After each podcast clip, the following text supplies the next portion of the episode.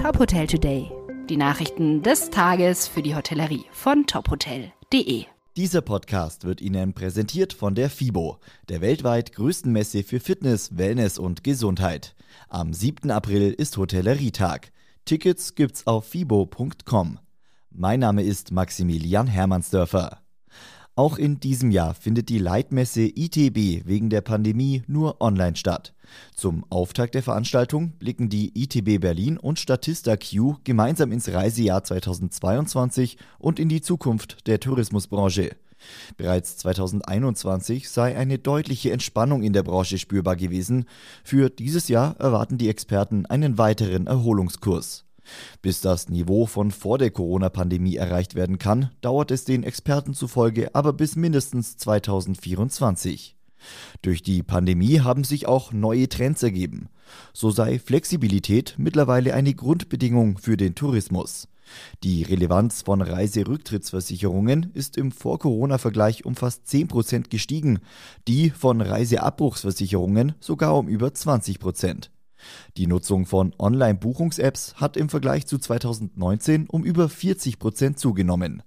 Neben den klassischen Reiseformaten Strandurlaub, Städtereise und ähnliches hat sich nun auch Workation als Trend etabliert.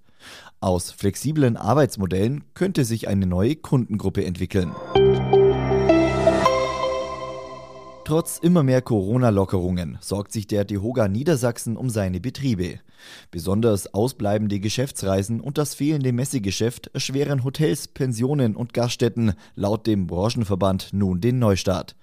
Hauptgeschäftsführer Rainer Balke sagte gegenüber der deutschen Presseagentur, wir haben heftige Angst davor, dass das einige Betriebe eben nicht überleben werden. Finanzielle Rücklagen seien nach der Corona-Pandemie aufgebraucht. Zudem stünden Rückforderungen von Sofort- und Überbrückungshilfen an, sagte Balke.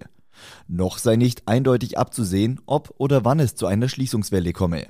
Bei Umfragen des Verbandes hätten zuletzt aber bis zu 30 Prozent der befragten Betriebe angegeben, Existenzsorgen zu haben oder eine Betriebsschließung zu erwägen. Dies sei Ausdruck von großer Unsicherheit. Kurz nach der Präsentation des neuen Labels Pearls by Romantik verkündet die Kooperation bereits den ersten Neuzugang. Das Parkhotel De Wiemsel direkt an der niederländisch-deutschen Grenze ist ab sofort Teil der Marke. Das Hotel bietet 56 Suiten und Gästezimmer, eine Parkanlage und das Restaurant De Wanne.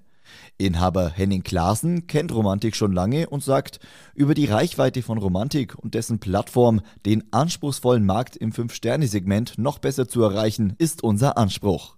Insgesamt zählen nun neun Häuser in fünf Ländern zum Label Pearls by Romantik. Weitere Nachrichten aus der Hotelbranche finden Sie immer auf tophotel.de.